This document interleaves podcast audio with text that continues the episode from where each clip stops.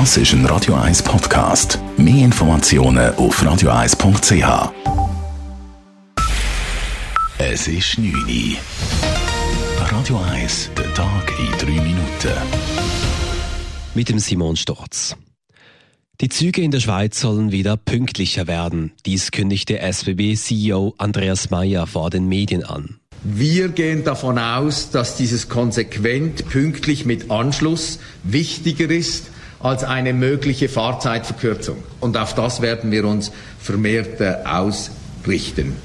Bereits für den nächsten Fahrplanwechsel im Dezember haben die Bundesbahnen Maßnahmen angekündigt. Unter anderem planen die SBB, künftig mehr Personalreserven einzuplanen und Baustellen besser zu planen.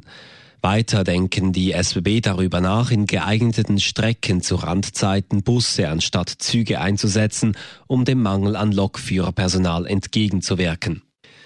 Das britische Unterhaus will keine Neuwahlen Ende Jahr. Es hat die Pläne von Premierminister Boris Johnson heute Abend abgelehnt. Johnson erhoffte sich durch Neuwahlen die Mehrheit im Parlament zurückzugewinnen und damit bei den Brexit-Debatten mehr Unterstützung zu erhalten. Die EU hat den Briten drei weitere Monate zusätzliche Frist bis zum Brexit gewährt. Das neue Brexit-Datum ist für Ende Januar gesetzt.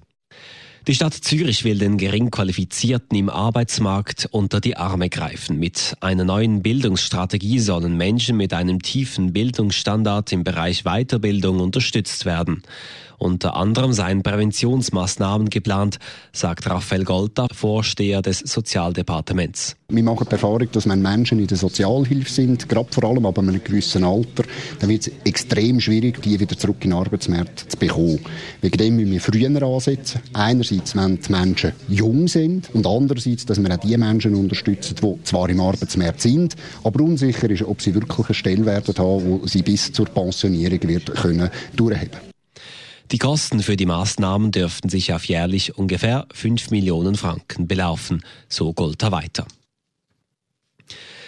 Im Manor-Gebäude an der Bahnhofstraße entstehen künftig mehr Büroräume und weniger Einkaufsmöglichkeiten. Der Versicherer Swiss Life hat heute das neue Nutzungskonzept vorgestellt. Dieses sieht in den untersten drei Geschossen Ladenmietflächen vor. In den oberen Geschossen sind Büros vorgesehen.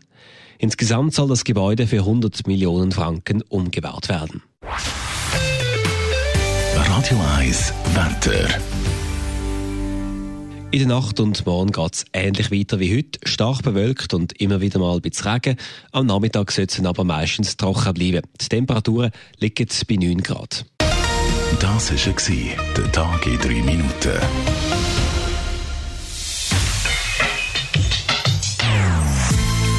Non-Stop Music auf Radio 1. Die besten Songs von allen Zeiten. Non-Stop. Radio 1.